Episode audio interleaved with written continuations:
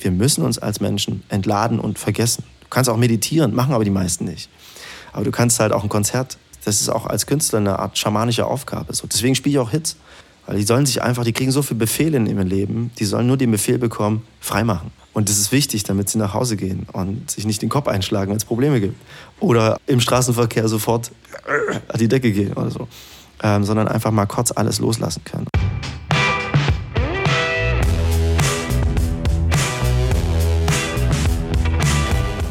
Talk, der Interview-Podcast von Eventims Headliner Magazin. Alles klar, herzlich willkommen zum äh, Headliner Talk. Bist du nicht dieser Klöso? Richtig, grüß dich. Du hast wenigstens Klöso gesagt. Es gibt auch Leute, die sagen, bist du nicht dieser Kleuso? Kleuso? Nee, das war jetzt tatsächlich ein 1 zu 1 Zitat aus deinem neuen Song. Flugmodus? Ja, der äh, arme äh, Finkerbesitzer, der sagt ja auch Klüso. Bist du nicht dieser Klüso? Er betont das auch ganz anders, ne? Das liegt wahrscheinlich am, am Kölner Raum. Habe ich es hab nicht ganz hingekriegt. Ich wollte es Klüso. Klü Klüso? Egal. Klüso? Wie, ich habe mich das auch jahrelang immer gefragt, aber jetzt auch nie so wirklich äh, recherchiert. Dann so, ey, wie spricht man das eigentlich? Ich auch nicht, weil es kommt ja ursprünglich vom Inspektor Clouseau. Ne? So habe ich zwar alles schon mal erklärt, aber äh, es kommt ja ursprünglich vom äh, Inspektor vom Pink Panther. Das weiß ich. Von wohl. den alten alten Peter Sellers Filmen. Und da bin ich mir gar nicht sicher, ob die nicht Clouseau sagen, also ganz anders. Irgendwann haben die Erfurter dann halt Clouseau gesagt. Und das ist eigentlich egal, ob du Clouseau oder Clüso, wo du das Ü hin tust oder wie lange du das ziehst, ist eigentlich Bookie. Nur da, ich habe es dann nicht mit Ü geschrieben, äh, weil das fand ich irgendwie mit den zwei Ü-Strichelchen jedes Mal auf Plakaten und so. Ich fand es irgendwie nicht so geil. Und im Internet auch, ganz schlimm. Ja, und dann, genau, und dann damals im Internet noch. Da ging ja gar nichts. Äh, und dann dachte ich irgendwie, ja, UE ist ja auch Ü, aber die Hälfte der Welt weiß es nicht. Und das ist auch nicht schlimm. Die Leute sagen manchmal Clueso und irgendwann sagen sie Clueso.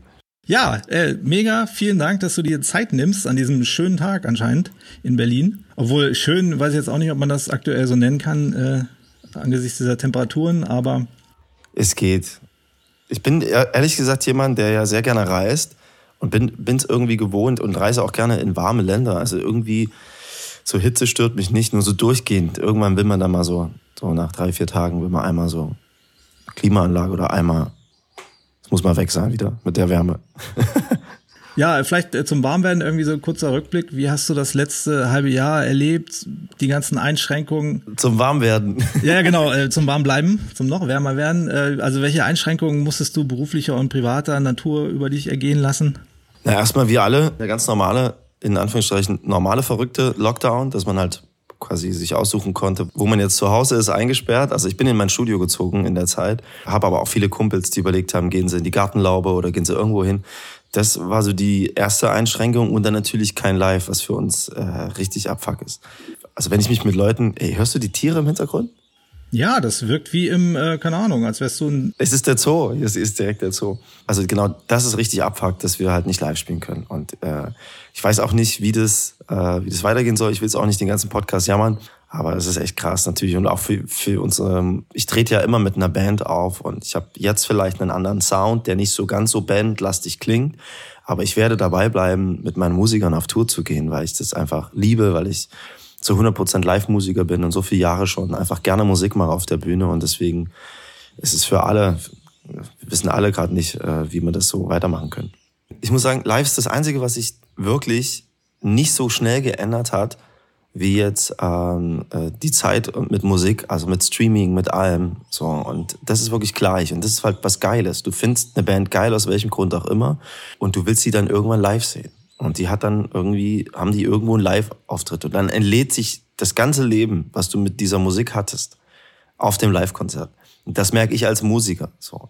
In der, in, natürlich ist in den ersten zehn Minuten eine Art Personenkult am Start und irgendwie, aber ich habe den geilsten Moment im Konzert, wenn die Leute das alles vergessen haben, wenn sie ihr quasi ihr Leben, Leben, alles, was sie erlebt haben mit meiner Musik, wenn sich das auf dem Konzert entlädt und zwar gegenseitig miteinander, mit mir auch. Und ich dann meine Songs quasi wie zum ersten Mal höre. Und das hat sich, glaube ich, das hat sich einfach nie geändert. Das war schon immer so. Und das vermisse ich so extrem.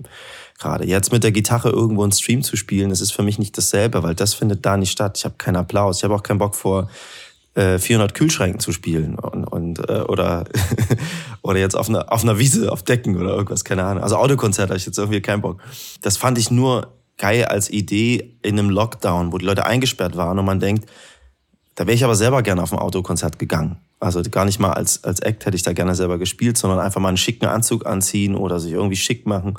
Einer fährt und hinten sitzt man und trinkt mal ein Rosé oder ein Wein oder, oder irgendwas und, und feiert mal ein bisschen so, so. Dass man mal so ein Gefühl hat, wieder von ausgehen und gesehen werden, so auch wenn das da vielleicht nur teilweise stattfindet. Aber da hatte ich jetzt persönlich keinen Bock drauf, fand ich dann teilweise zu trashig und warte jetzt sehnsüchtig auf den Moment, wo ich wieder live spielen kann. Ich habe in der Phase des Lockdowns viel so Streaming-Sachen gemacht und ähm, da fehlt mir dann der Applaus, da fehlt mir der Schweiß, der von der Decke tropft, da fehlt mir die Entladung. Und äh, ja, da guckst halt in die Wohnung von irgendwelchen Musikern, die zum Glück immer so ein bisschen aussehen, wie die Musik auch ist von den Leuten. es, deckt, es deckt sich meistens. Zeig mir dein so. Wohnzimmer und ich sag dir, was du für Musik machst. Ich sag dir, wie deine Mucke ist.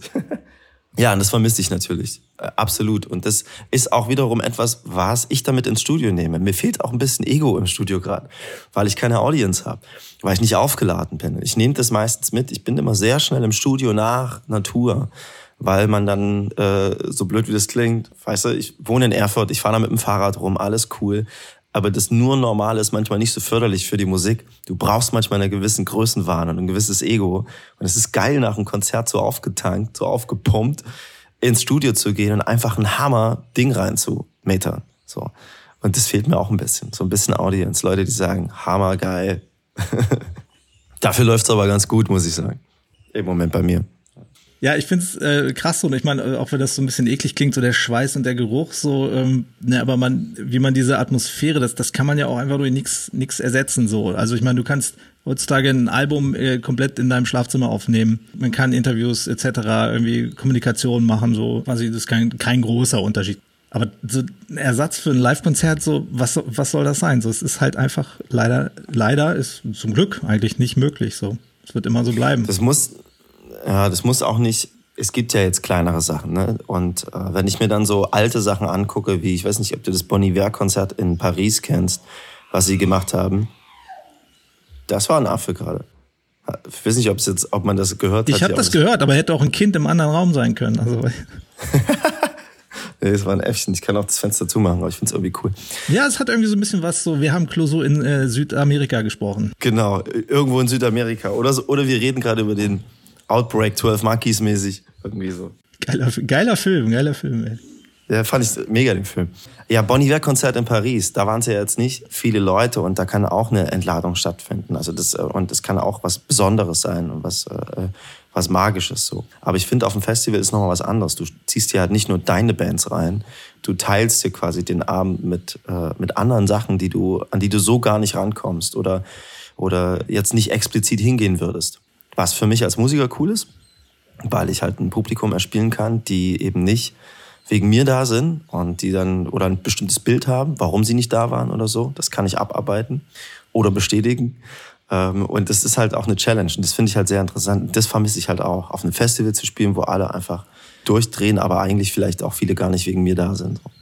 Ja, ich denke gerade so drüber nach, so, wo du sagst, entladen, so dass sich dann alles bei so Konzerten und Festivals entlädt. Und man hat so das Gefühl, so die Stimmung ist, äh, entlädt sich ja trotzdem irgendwo, ne? Dieses, ähm, na, nach den ganzen Monaten so halt auf jetzt äh, aktuell nicht so gute Weise irgendwie. Sei es durch Missachten der Kontaktbeschränkungen und so. Wie, wie ist das so für dich, wenn du so momentan Nachrichten schaust? So, ich denke so die letzten Tage so, ey, meine Fresse, mir wird einfach permanent Angst und Bange so. Es ist, es ist Corona, es ist Klima, es sind die Rechten es ist die Flüchtlingskrise, es sind die Autokraten, Brasilien, Sibirien, so. Also kannst du, welche Grundeinstellungen hast du zum Leben? So darauf will ich eigentlich hinaus. So zieht dich sowas runter oder bist du einfach jetzt so ein Typ, der sagt, okay, das ficht mich nicht an, ich, ich trage etwas Gutes in die Welt mit meiner Musik oder so? Ähm, ich versuche äh, da so einen gesunden Abstand zuzuhalten und gleichzeitig an den richtigen Stellen jetzt nicht völlig zu erkalten. Also so, äh, wenn ich mich jetzt mit äh, meinen Eltern oder meinen Großeltern unterhalte, dann meinen die, das war schon immer krass und das stimmt auch. Und das hört man auch und liest man auch, dass wir viele Informationen einfach bekommen und dadurch das Gefühl haben, dass es viel, viel krasser ist auf der Welt. Das geht nur nicht, dass man den Abstand kriegt, wenn man Bilder sieht im Fernsehen. Und ähm, ich kann jetzt nicht alles reinlassen in, in, in meine Welt jeden Tag. So, dann, dann platzt dir einfach der Kopf und dann denkst du, wir werden alle sterben und aus so Simpsons-mäßig aus dem Fenster rein. Irgendwie so. Ich weiß jetzt nicht, ob es krasser ist als jemals zuvor. Es fühlt sich halt nur so an. So, und ähm, ja, Also ich versuche nicht, also ich zum Beispiel gucke nicht so viele Nachrichten.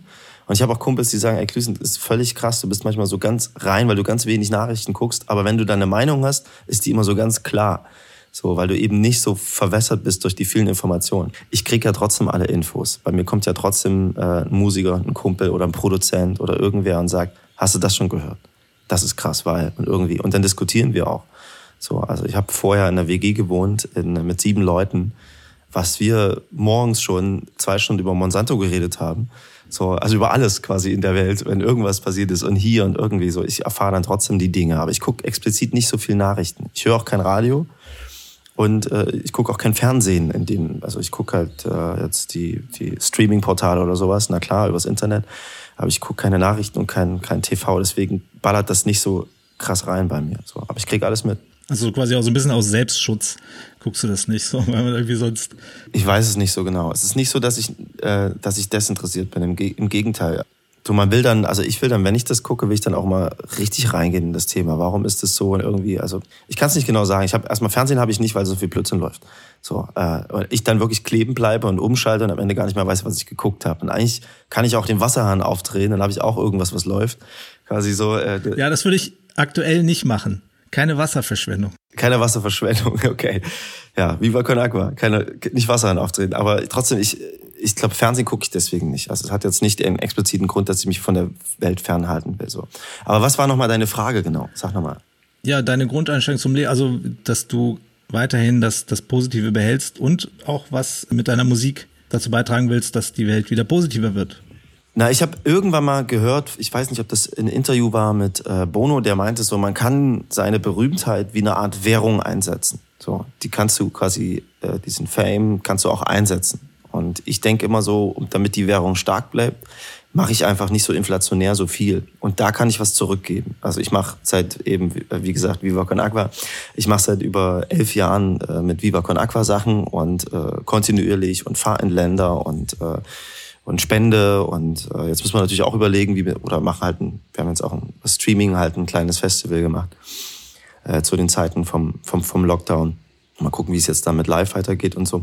Da bleibe ich dann halt dran und mache mach einige Aktionen mit Leuten. Das läuft bei mir hauptsächlich über Mensch. Ich habe irgendwann Menschen kennengelernt und habe gedacht, die passen irgendwie von der Denkweise zu dem, was ich mache.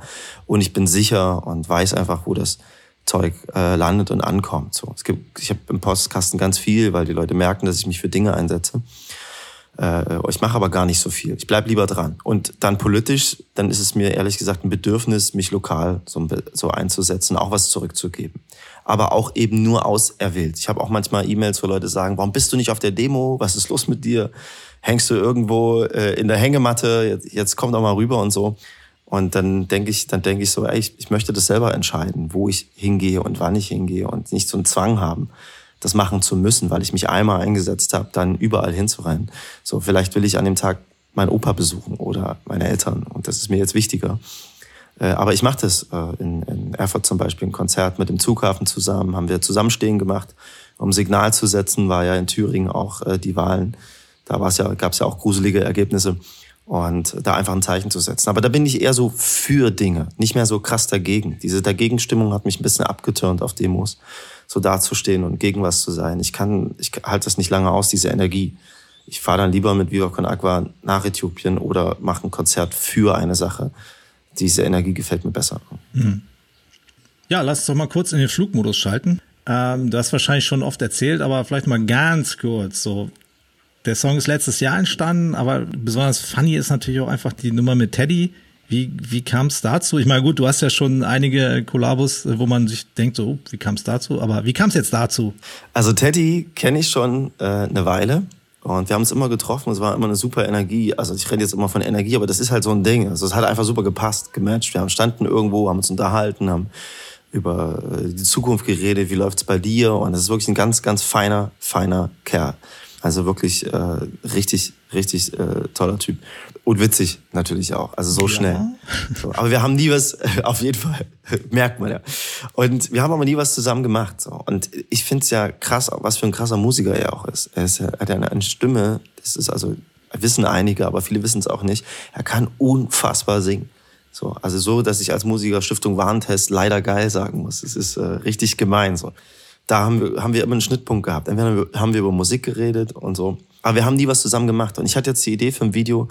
Ich wollte für Flugmodus, weil es so eine Leichtigkeit hat, unbedingt Sonne einfangen und unbedingt eigentlich diese klassischen Locations haben, wie Pool oder Dach oder, oder was man in so aus Musikvideos kennt. Aber man kennt es eben schon aus Musikvideos und es würde mich langweilen. Hab Teddy gefragt, ob er mit nach Ibiza will. Wir hängen noch ein paar Tage Urlaub dran. Äh, direkt nach Corona über einen Freund, Tim Eichel, der auch das Achterbahnvideo mit produziert hat, wie, äh, ein Song von mir, den ich in L.A. kennengelernt habe. Äh, der so richtige, ich sage mal so eine richtige Straßenkatze, so ein Organisator, der quasi so Last-Minute Dinge organisieren kann, Leute anspricht und äh, richtig cooler Typ. Und meinte so, ey, wir machen da so ein Shoot-and-Run Video ohne Treatment. Ich habe ein paar Sätze aufgeschrieben, ein paar Ideen, äh, komm doch einfach mit. Und Teddy hat sofort Ja gesagt, das hätte ich nie gedacht. Und er meinte auch, eigentlich sage ich sowas immer ab.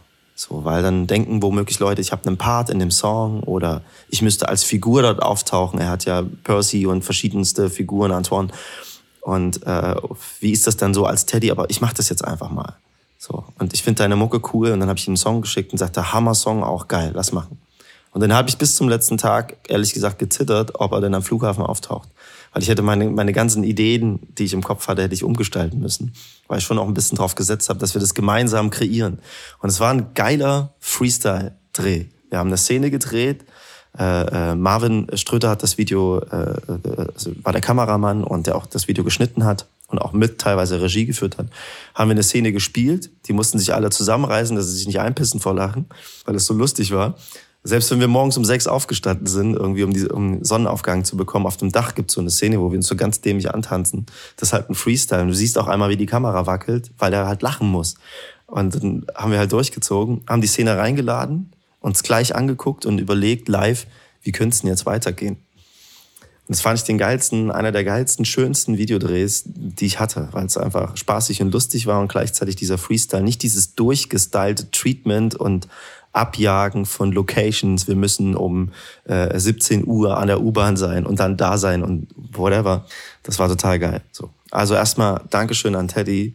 Du bist einfach der allergeilste Typ, wirklich der allergeilste Typ.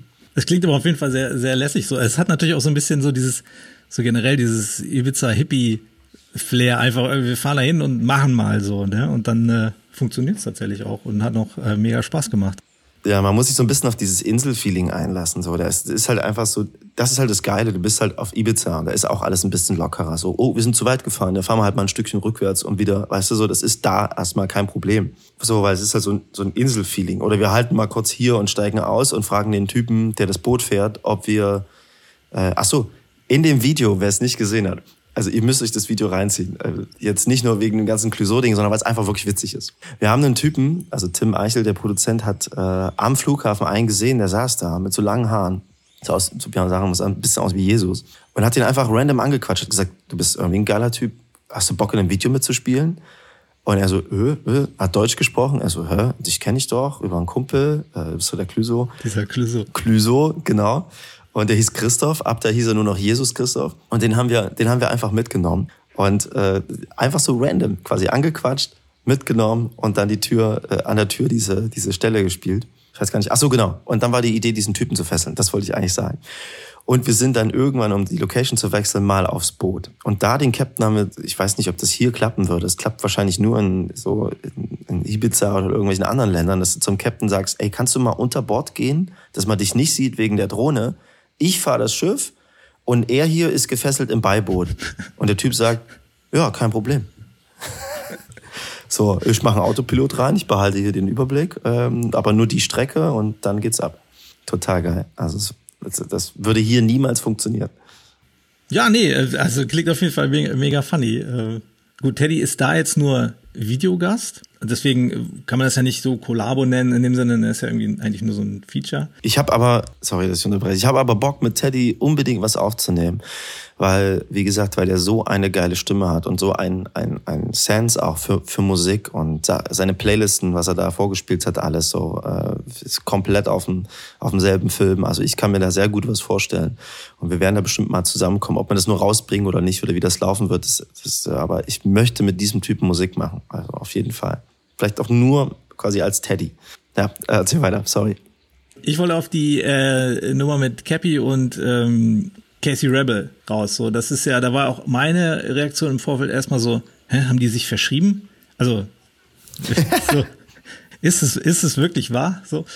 Aber du bist ja schon immer so ein, so ein Typ, der irgendwie aus der Comfortzone als, als Musiker auch mal ausbricht oder auch bewusst das einfach macht, so irgendwie den Gegenpol setzt zu dem, was er vorher gemacht hat und so. Und dann war so eine Kollabo mit den beiden Jungs so, war eigentlich auch nur ein logischer Step. Ja und nein, weil ich quasi, wenn du mich jetzt so irgendwie gefragt hättest, ey Klüsen, mit wem würdest du den nächsten Feature machen, wäre ich jetzt nicht sofort auf Kapi gekommen. So. Äh, äh, klar, hätte ich cool gefunden, weil einfach, weil es einfach auch wirklich cool ist.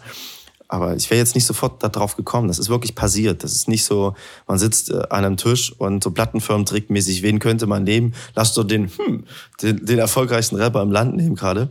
So, ähm, so war es nicht, sondern ich war im Studio bei Vincent Stein und es hat sich so ergeben. Äh, die Geschichte habe ich schon ein paar Mal erzählt, ich erzähle sie trotzdem nochmal. Ich hab, äh, wir saßen wirklich vorm Rechner und ich pick dann immer Beats äh, ähnlich wie zu, zu meinen Anfangszeiten. Ich habe ja angefangen im Hip-Hop. Äh, und da sitzt man auf der Couch, dann gibt es einen Produzenten, wenn ich das jetzt nicht selber produziere. Und, ähm, und der, dann hört man sich Beats an. Und da war ein Beat, der mir gefallen hat. Und den hat er aber gleich weitergeskippt. Hat gesagt, nee, nee, der ist schon vergeben. Ich so, aber der ist so geil, die Gitarre und wie das anfängt. Also meistens sind so Schnipsel und man baut dann daran weiter.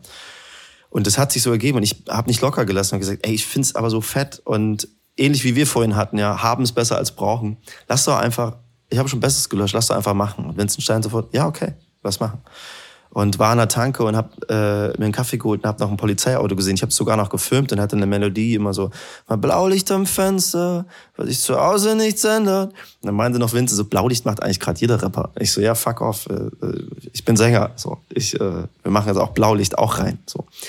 Und äh, dann haben wir bei alle zusammen mit Daniel Flamm und so im Studio an dieser Hook gearbeitet und noch eine kleine Rampe vorm Refrain geschrieben und das so stehen lassen. Und Kapi kam ins Studio, ich wusste gar nicht, wem der Beat gehört, am Anfang und hat das Ding sofort gepickt und gesagt, geil, und sich hingesetzt eine Strophe geschrieben. Das macht er auch wirklich sehr schnell. Also der schreibt fast live so einfach Strophen. Ich bin ja mit ihm eine Weile Auto gefahren und dann hat er mir auch auf einem Beat, der ihm gefallen hat, hat er was gefreestylt. Und ich dachte, fuck, soll ich jetzt mitschreiben? Das ist ja Hammer. So, ähm, also wirklich sehr geil. Und ich finde es auch wirklich, also auch wenn es jetzt Fans irgendwie seltsam finden, oder einige, es ist trotzdem irgendwie ein Clouseau-Song. Also weil äh, ich stehe auf Storytelling. Ich finde es halt geil, eine Geschichte zu erzählen. Es ist definitiv eine Geschichte. Und die Rapper selber haben das so gut versenkt, äh, sensibel auf diese Story einzugehen. Das finde ich wirklich geil. Casey, seine Strophe ist auch insane. Wirklich sehr gut. Und dadurch hat es was Natürliches. So. Und so muss es eigentlich sein mit einem Feature. Es muss passieren. So wie mit Udo oder mit allen. Es ist nicht so, dass ich da, äh, ich sende vielleicht viel und denke vielleicht viel, aber äh, ich, ich suche mir das nicht aus. So, das passiert dann. Also es funktioniert dann tatsächlich auch nicht, ne? wenn man sagt so, ey, wir nehmen den und wir nehmen den und dann packen wir die zusammen und dann kommt ein super geiler Song bei raus. Na, ich hab's noch nicht so erlebt, weil ich so nicht Musik mache. Dann hab ich lieber wenig Feature auf dem Album oder keins. Äh, äh, und ich habe genug Versprechen, die im Raum liegen. Also ich treffe viele Leute eben auf Festivals. Also damals war es mit Max Herrer. Ich glaube, es hat zwei, zweieinhalb Jahre gedauert, ehe wir einen Song aufgenommen haben. Wir haben es immer gesehen und gesagt, lass uns was zusammen machen. und so ist es bei Musikern. So, ey, ja, lass uns mal was zusammen machen. Und irgendwann passiert das dann so. Ähm, deswegen war das bei mir, äh, wenn sich das dann nicht ergeben hat, so, dann habe ich halt den Song alleine gemacht. So, ich, äh, und habe dann halt fertig geschrieben und dann kann man sich auch kaum vorstellen, seine eigene Strophe zu löschen. Deswegen kenne ich das nicht. Aber natürlich funktioniert das, dass man da sitzt und sagt, jetzt ein Feature mit dem und guck mal, gib mal Clouseau ein, wer kommt da noch so? Hm, da könnte man doch ein Feature machen oder so. Er hat bei mir jetzt, äh, war das nicht das Ding, aber das funktioniert, kann auch ein guter Song bei rumkommen. Ist ja auch nicht doof. Also legitim.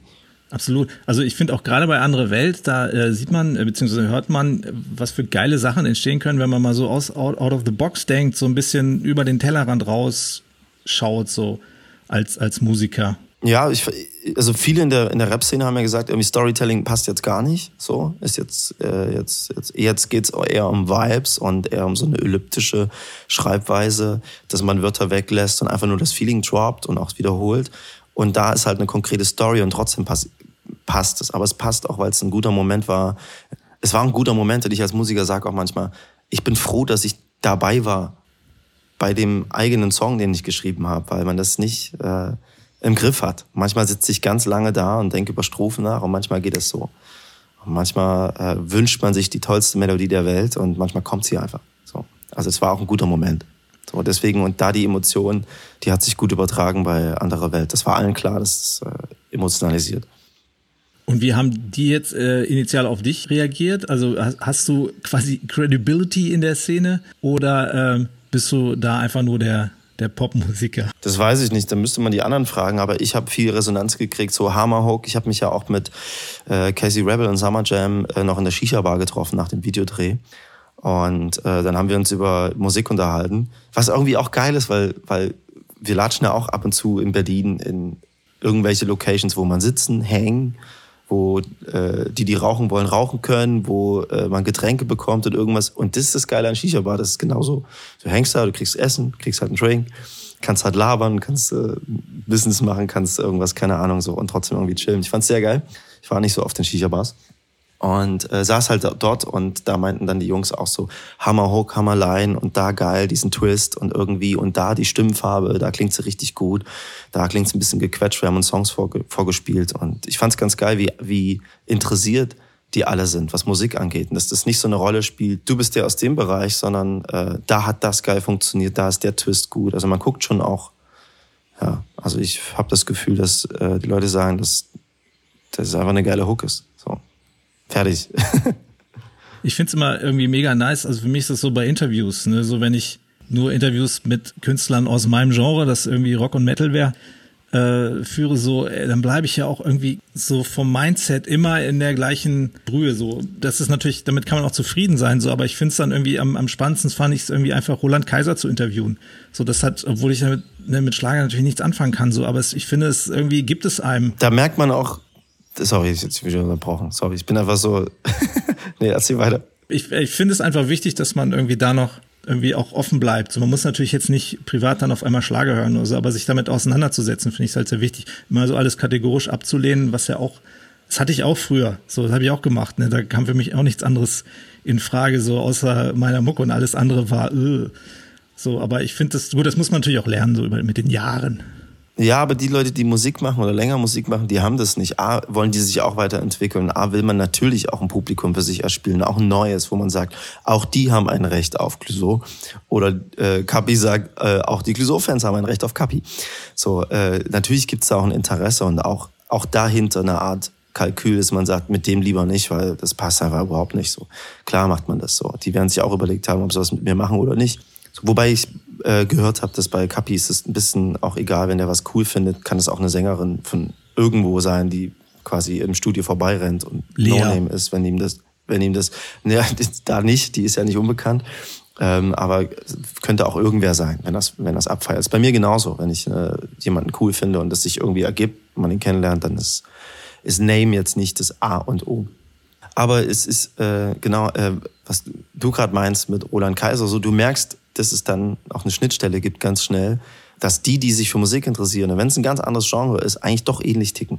So, da merkt man, dass die alle eine, trotzdem ein ähnliches Feuer irgendwo haben oder so. Ich kenne jetzt Roland Kaiser nicht, aber ich kann mir vorstellen, dass der auch an ist und sich für seine Sachen interessiert und die Öhrchen offen hat oder so. Der hat uns eine Playlist zusammengestellt, so, so mit Songs so irgendwie zum Warmwerden für seine Tour so und da sind halt so die Stones drauf und sowas alles, ne? Denkst halt auch okay. erstmal nicht, wenn du ihn jetzt nicht so verfolgst intensiv, ne? Und letzten Endes muss man auch sagen, guter Song ist ein guter Song irgendwie. Äh, also Santa Maria ist auch ein guter Song. Santa Maria. Ja, ich, du einmal damit anfängst, du wirst ihn nicht los. Ich habe ein paar Mal gehört von, von anderen Interviewpartnern, die mit dem äh, geredet haben. Ich hatte neulich eins, äh, ich glaube, dieses Autotune-Interview und die meinten auch, die hatten mit Roland Kaiser ein Interview und das fanden die mega. Die fanden, die sind noch ewig, haben die mit dem gehangen und haben sich Sachen vorgespielt und soll ganz lustig sein, der Typ. Ähm, was wollte ich eben noch sagen? Bei mir war das am Anfang auch so. Ich war in der, in der, in der Rap- und Hip-Hop-Szene, äh, bin ich halt groß geworden und fand halt nur das cool und dann auch nicht den Rap, sondern nur den und fand halt so Talib Kweli und äh, Mos Def und äh, Bush Babies und Hightech und die ganzen Sachen und äh, das fand ich halt alles geil und alles andere überhaupt nicht so. Und irgendwann merkt man auch, ah, das Sample kommt aus von dem Song und den und den Funk das ist ein Funk-Sample und ich höre mir jetzt mal den ganzen Song an. So, und dann findet man die Band geil und guckt, was die gemacht haben und, und man wird einfach natürlich offener. Und beim Musikmachen, ich, ich freue mich, wenn es Features gibt, wo man nicht gleich drauf kommt. So, ich überlege auch jetzt, nach dem Kapi-Ding, was könnte ich denn für ein Feature machen, was wirklich auch irgendwie erstmal ein Fragezeichen aufwirft. Roland Kaiser. Roland Kaiser zum Beispiel. Sag mal, wenn man jetzt deine, deine 2020 releaseden Songs nimmt, ähm, drei Stück, sag mir, was du willst, Tanzen und Flugmodus. Wie passen die jetzt zusammen? Ähm, was macht den Clouseau äh, 2020 irgendwie aus? Also der wirkliche, also für mich, ich habe was geschafft, für mich persönlich, dass ich, äh, ich höre mir was an gerade, neue Sachen, die entstanden sind und denke wirklich, oh cool, das ist was Neues. Also Neues in dem Sinne, dass es einen aktuellen Sound hat. Da habe ich auch ein bisschen Schiss, ob sich das dann irgendwann live in vier Jahren entlarvt, aus welcher Zeit das kommt. Das merke ich manchmal bei anderen Bands, wenn ich äh, äh, dann irgendwie einen Klassiker höre oder selber einen Klassiker spiele, wie Chicago, einen alten Song, dann kann man den jetzt nicht sofort einer Zeit zuordnen. Man weiß einfach nur, der ist und so alt. Aber es gibt bestimmte Songs, die ich bei anderen Bands höre, wo ich merke, ah krass, das ist genau aus der Zeit, weil da war nämlich genau der Sound aktuell und so alt ist der, also krass. Und da hätte ich jetzt ein bisschen Schiss, so, dass ich das äh, vielleicht in ein paar Jahren entlarvt. Aber jetzt im Moment höre ich gerade wirklich äh, die eigenen Sachen an und denke, oh geil, dass was Neues passiert.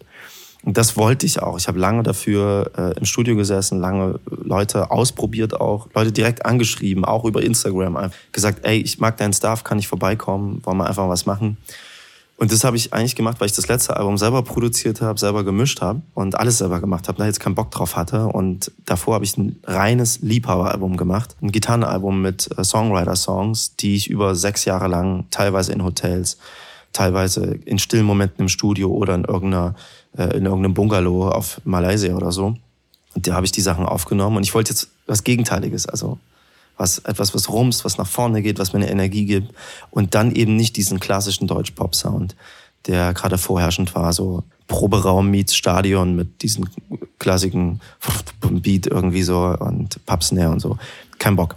Und deswegen bin ich zu, zu den Hip-Hop-Produzenten gegangen. So. Und da habe ich gemerkt, die meisten kommen eigentlich woanders her, wie Alexis Troy. Der kommt zum Beispiel aus dem Metal und äh, ist dann in die Hip-Hop-Szene reingerutscht, hat viele Leute produziert, kann aber eben schnell eine Gitarre nehmen, was einspielen und war echt froh, dass wir im Studio saßen, dass ich so offen war und wir haben uns da so gegenseitig angesteckt. Ich habe einige Songs mit ihm aufgenommen und da ist was Neues für mich entstanden, auf jeden Fall. Bin sehr, sehr happy und da wird noch mehr kommen. Es wird, wird noch mehr überraschen. Ah. ah.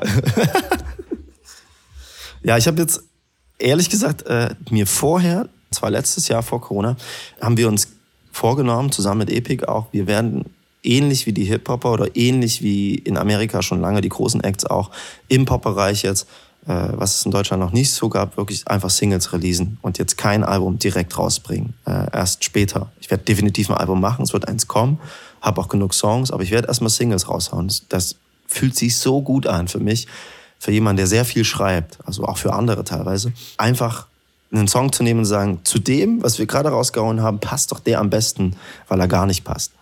Äh, lass doch das machen oder so. Oder jetzt vorne raus äh, vielleicht erstmal irgendeinen Song mit einer brutalen Hook, die hängen bleibt.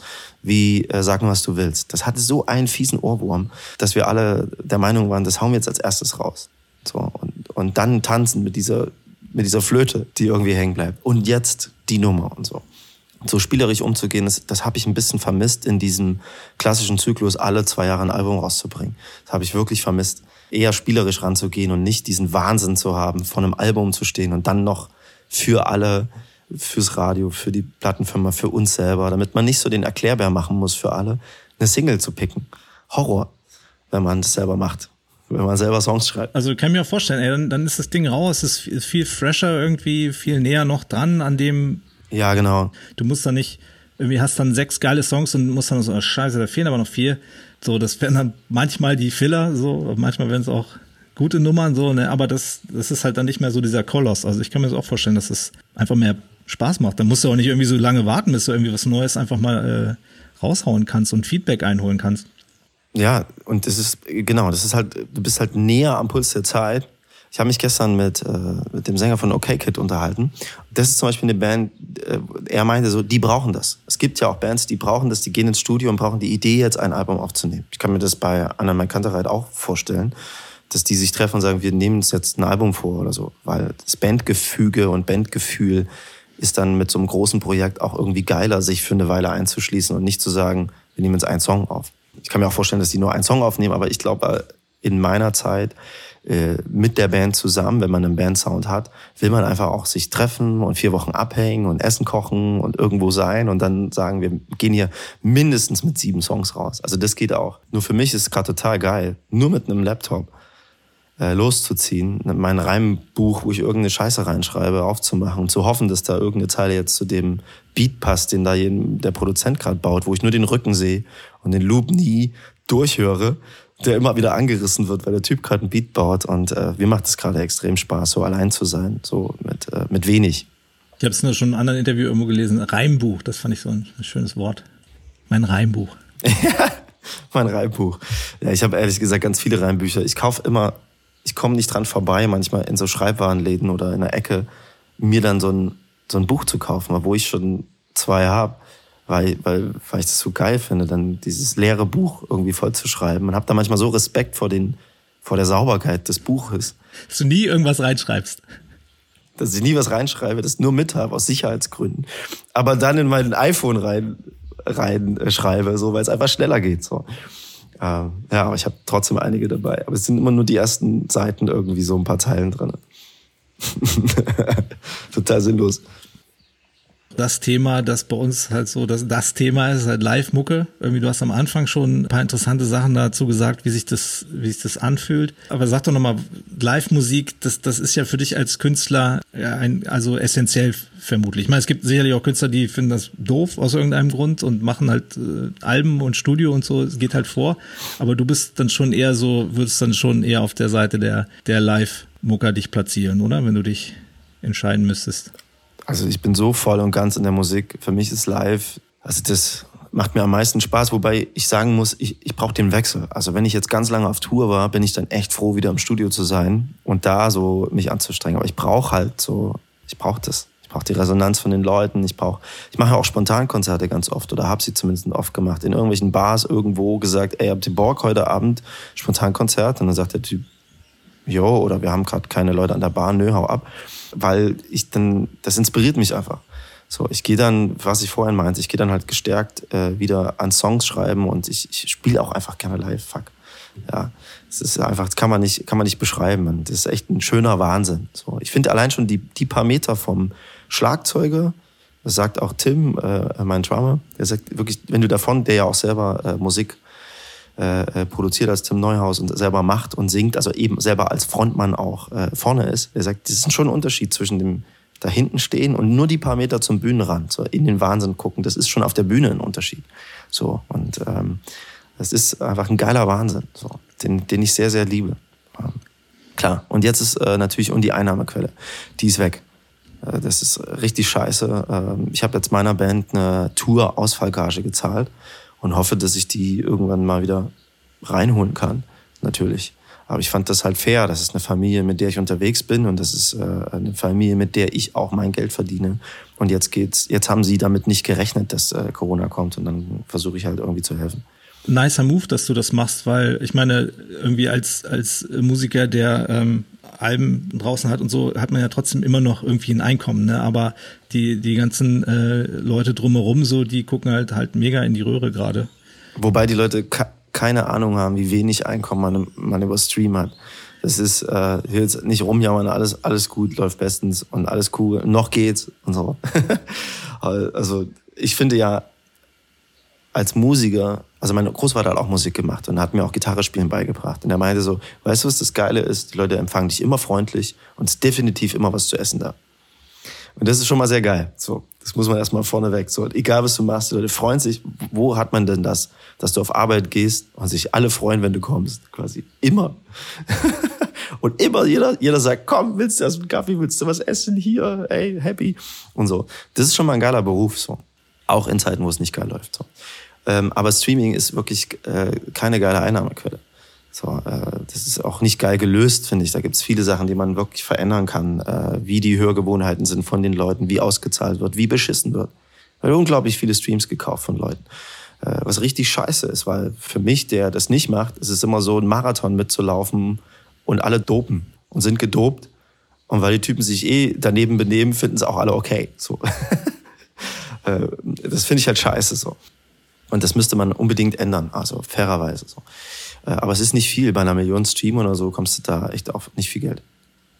Du hast es irgendwie gesagt, gerade wenn man, wenn man live auf, am Ende einer Tour ist es dann wirklich so, dass du dich dann irgendwie, keine Ahnung, zehn Zentimeter größer fühlst. Dass, also dieses Ego, dieser Ego-Boost, dass du dann auf einmal so richtige, richtig Apps und so hast, äh, für, für dich so, dass du dich echt ein ganz anderes äh, Selbstbild dann von dir hast. Also weil dann halt so die positive Resonanz, die Energie einfach kam.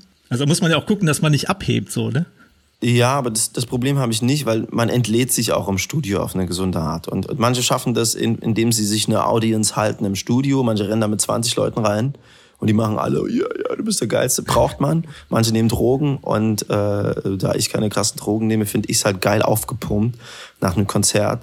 Ich bin der Geilste, was einzusingen und einfach diese, diese Blockade nicht zu haben des Denkens. So habe ich das schon mal auf dem Album ähnlich erwähnt, das Thema. Wie werden die Leute darüber denken? So, ich gebe ja eine sage das immer sehr gerne auch in Interviews, ich gebe eine Klassenarbeit ab mit einem Song, die ganz Deutschland angucken kann.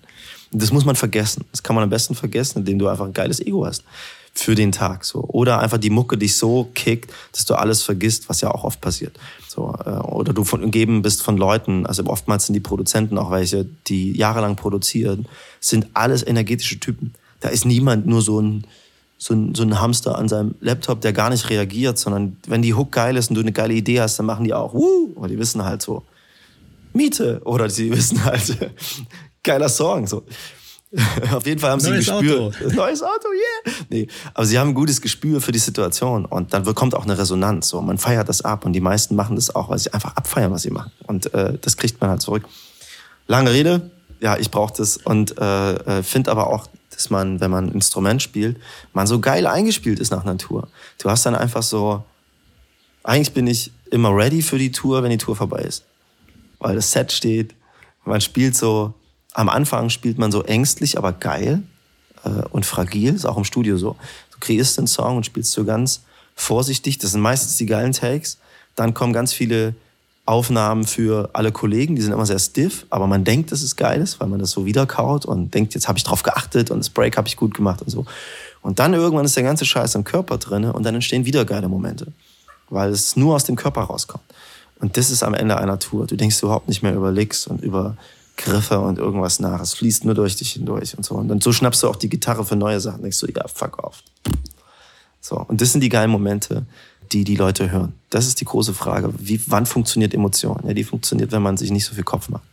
Also du sagst jetzt immer so positiveren Resonanz und gute, gute Vibes und so, aber hast du auch mal richtig so das, das Negative erfahren? So, ich wäre gut jetzt nicht mit, mit Eiern beworfen worden, so, aber dass du halt auch echt kämpfen musstest und äh, total das Ego danach geprügelt war nach, nach dem Gig? Natürlich, absolut. Also es ist nicht wie bei einem Fußballspiel, wo Leute heulend nach Hause gehen so, äh, weil das Spiel verloren wurde. So, es gibt mal ein schlechteres Konzert und viele, viele gute. Aber die Anfangsphase, also und das, da rede ich jetzt von 15 bis 16 Jahren, gab es einfach Momente, wo Leute definitiv keinen Bock hatten. Du spielst auf irgendeinem Stadtfest, um irgendwo zu spielen und stattzufinden. Und dann stehen entweder wenig Leute da und einer mit einem Luftballon und klotzen nur und nichts passiert quasi. Oder manche haben einen Tee. Oder du spielst vor vielen Leuten, aber die haben überhaupt keinen Bock auf dich, weil die warten auf, auf jemanden, der nach dir kommt. Dann kriegst du auch mal was auf die Bühne geworfen. Auch Glasflaschen, alles mögliche schon erlebt. So, oder zu Hip-Hop-Zeiten, äh, zu Rap-Zeiten, als ich angefangen habe, ähm, habe ich vor Cool Savage gespielt, den ich sehr mag übrigens. Das ist immer tolle Begegnung, wenn ich den treffe. Damals so. Aber vor vielen, vielen Jahren war das quasi, äh, bei seinem Hype hat er wirklich ein paar Fans gehabt, vorne irgendwie. Äh, die alle einen Finger gezeigt haben, weil ich halt auch eine Hook gesungen habe. Und dann fand ich es geil, wenn solche Leute wie Savage oder solche Leute wie Beatsteaks, die uns mitgenommen haben, gesagt haben, ey Klüsen, spiel nicht für die, jetzt nur weil die Mittelfinger zeigen. Weil es ist dann so, du bist dann so pisst und guckst die an und denkst so, äh, und er sagt, nee, spiel für die anderen. Vergiss die. Oder schöne Geschichte, Armin von Beatsteaks kam an und meinte so, ey Klüsen, sag doch dem Typen, du gibst denen ein Bier aus, wenn er es schafft, den ganzen Song den Finger oben zu halten dann weiß er nicht mehr, was er machen soll. Macht das jetzt für dich oder für sich, dann ist er komplett verwirrt. Und solche Tipps halt irgendwie. Aber äh, 12 Monkeys.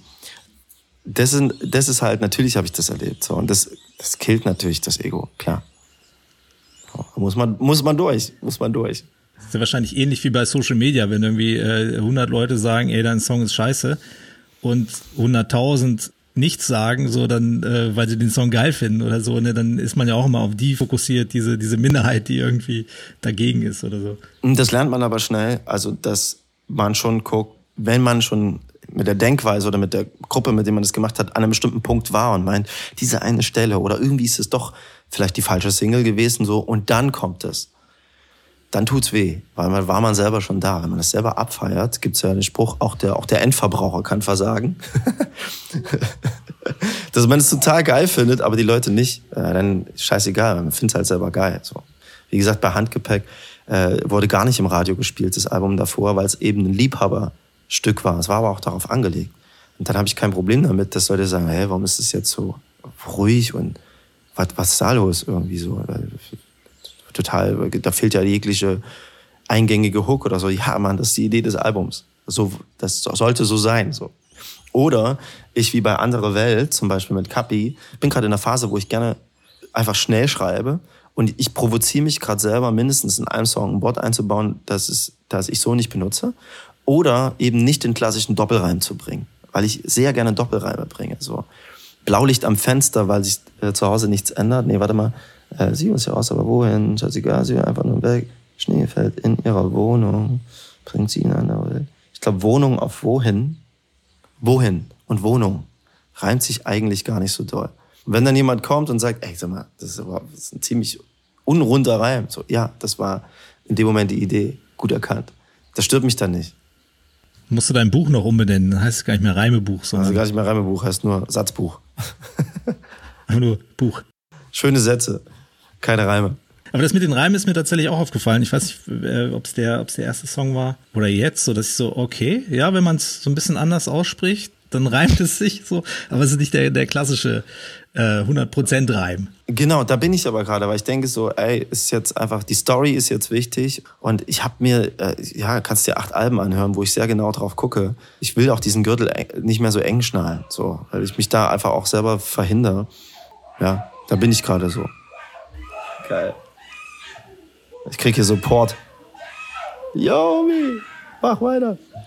Also wenn, wenn in deinem nächsten Song irgendwie so, so äh, Affen, Affenlaut-Samples drin sind. Dann kommt es hier aus, durchs Fenster. Ich fand das bei Sammy auch cool, wenn der zum Beispiel gefreestylt hat, dann hat er das auch, äh, Sammy Deluxe, auch manchmal gemacht, dass so Reime gar nicht so richtig rund sind und er macht die dann so rund. Das finde ich total geil. So, wenn das jemand aber kann. Ist jetzt ein bisschen wie wenn jemand so Dali-Bilder malt mit irgendwelchen verschwimmenden Sachen, aber nicht hinkriegt, eine Hand in Original zu malen. weißt du, was ich meine? Aber gleich anfängt, surreale Bilder zu malen. Oder denkst so, male einmal richtig und dann. Nee, ich mal nur surreal. Nee, ich mal nur surreal, gleich von Anfang an. So, weißt du, ich mal nur sick von Anfang an. Ja, dann lass zum, gerne zum Ende kommen. Auf jeden Fall, wir haben ja genug, genug gelabert. So. War aber schön, fand ich schönes Gespräch. Hat mir sehr ja, gefallen. Tito. Hat mich auch sehr darauf gefreut. Ja, äh, dann hoffen wir, dass wir das irgendwann so bald wie möglich äh, wieder fühlen können. Dieses ganz besondere, diese, für mich ist immer Magie, ne? So dieses, so bei live beim Konzert zu stehen, so hast Gänsehaut irgendwie. Es muss ja noch nicht mal eine Band sein, die du über alles vergötterst sozusagen, sondern es kann ja auch einfach nur, das ist ja das Geile, was, was Musik kann, was Musik schon irgendwie auf Platte kann, wenn du mit dem Kopfhörer da sitzt, so, aber dann im Live-Kontext ist das irgendwie alles immer noch so potenziert, finde ich, so diese, diese Gefühle, da echt entstehen ganz besondere Momente, wo du dann auch echt sagen kannst, ey, komm jetzt, schläfer mich ein, jetzt, jetzt war es echt, habe ich den Höhepunkt erreicht. So, das ist schön, geiler kann es nicht mehr werden. So. Ja. Wie ist das bei dir so als, als Fan, wenn du so zu Live-Konzerten gehst? Überwältigt dich das manchmal dann auch so? Auf jeden Fall also ich höre das mit zwei verschiedenen Ohren. So mit dem wissenschaftlichen Ohr, das ich auch nicht abgestellt kriege und denke, wie haben die das jetzt gemacht? Alles klar, okay, oh ja, da gehen sie hinten nochmal ab. Okay, ja, Publikum mag Lärm am Ende, ja, sehr geil, kennen wir alle. Oder eben Magie, so dass man halt auch reingezogen wird. Aber das ist das, was ich, was ich meine, diese, wann funktioniert Emotionen, wann zieht's dich so rein, dass du vergisst, also je mehr ich da, davon vergesse, von diesem wissenschaftlichen Ohr, oder eben auch Personenkult. Es gibt auch einfach Leute, die ich fett finde, Damon Albarn zum Beispiel und Blur war ich in, in, London auf einem Konzert. Da, da gehe ich natürlich sehr voreingenommen hin, äh, im positiven Sinne. Äh, nicht voreingenommen, wie sagt man, vor, vorbelastet, weil ich finde die einfach prinzipiell geil. So da kommen die Typen auf die Bühne in Bomberjacke, da bin ich schon. da bist du schon vorbei. So, bist ja. schon vorbei. So, ja. so, aber wenn dann wirklich der Moment kommt und du das alles vergessen hast, so, und du einfach nur in dem Moment bist, so, das passiert mir auch, auch bei kleinen Bands, so. Ähm, Conic Rose ist äh, eine Band von meinem Trompeter aus meiner Band. Und das war das letzte Konzert, was ich gespielt hatte in Frankfurt. Weil die haben mich eingeladen. Ich war gerade in Frankfurt im Hotel, die sind gerade angekommen, haben mich gefragt, magst du einfach vorbeikommen? Und die haben gespielt und ich war völlig, war völlig weg. Ganz kleiner Laden, äh, eine kleine Band, nicht so bekannt. Und ich dachte so, boah, das ist ja einfach Wahnsinn gerade, was hier passiert. Da war, da war ich froh, dabei gewesen zu sein. Also das war dein letztes Konzert, das du gesehen hast jetzt quasi. Das letzte Konzert, was ich gesehen habe. Na, das soll hoffentlich nicht das letzte Konzert aller Zeiten bleiben, das du gesehen hast. Es wird Lösungen geben, denke ich, und es wird auch weitergehen und äh, müssen jetzt auch nach vorne gucken. Aber es ist nicht mehr das Gleiche und die Leute, also äh, viele müssen verstehen, dass da einfach äh, ganz viel dranhängt. Ich habe viele Roadies zum Beispiel und viele Leute, die Bühnenaufbauer sind, die jetzt Tische bauen, die irgendwie das, das, die Branche wechseln. Es gibt viele, wie sagt man, lokale Veranstalter, die es gar nicht mehr gibt.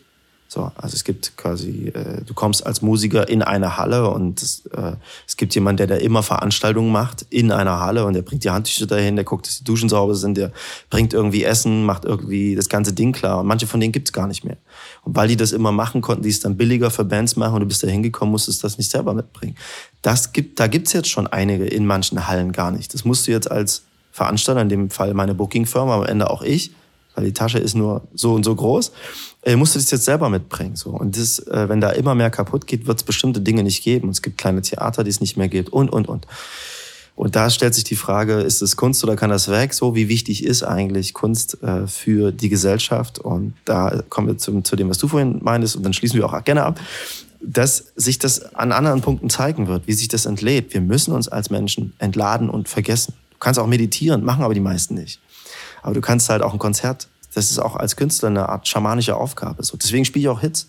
Bin jetzt nicht wie Radiohead dafür angetreten, äh, so eine Art äh, Avantgarde-Ding durchzuziehen, was völlig okay ist und sehr geil, sondern ich bin, habe eine Art schamanische Aufgabe und ich spiele Chicago und Cello. Weil die sollen sich einfach, die kriegen so viele Befehle in ihrem Leben, die sollen nur den Befehl bekommen, freimachen. Und das ist wichtig, damit sie nach Hause gehen und sich nicht den Kopf einschlagen, wenn es Probleme gibt. Oder auf, beim, im Straßenverkehr sofort an die Decke gehen oder so ähm, sondern einfach mal kurz alles loslassen können. Und, und die Musiker selber, also die, die interessiert sind und Texte schreiben und in die Welt gucken und äh, politisch engagiert sind, die machen das, was Leute vor Hunderten vor Jahren schon gemacht haben. Sich auf irgendwo hinstellen und sagen, hey, ihr latscht in die falsche Richtung. Lass mal da lang laufen. Also das dient der Masse zur Orientierung, trägt zur Orientierung bei. Eine ganz wichtige Sache. Und wenn die wegbleibt, dann weiß ich nicht. So, das war mein Schlusswort. Tschüss, ciao.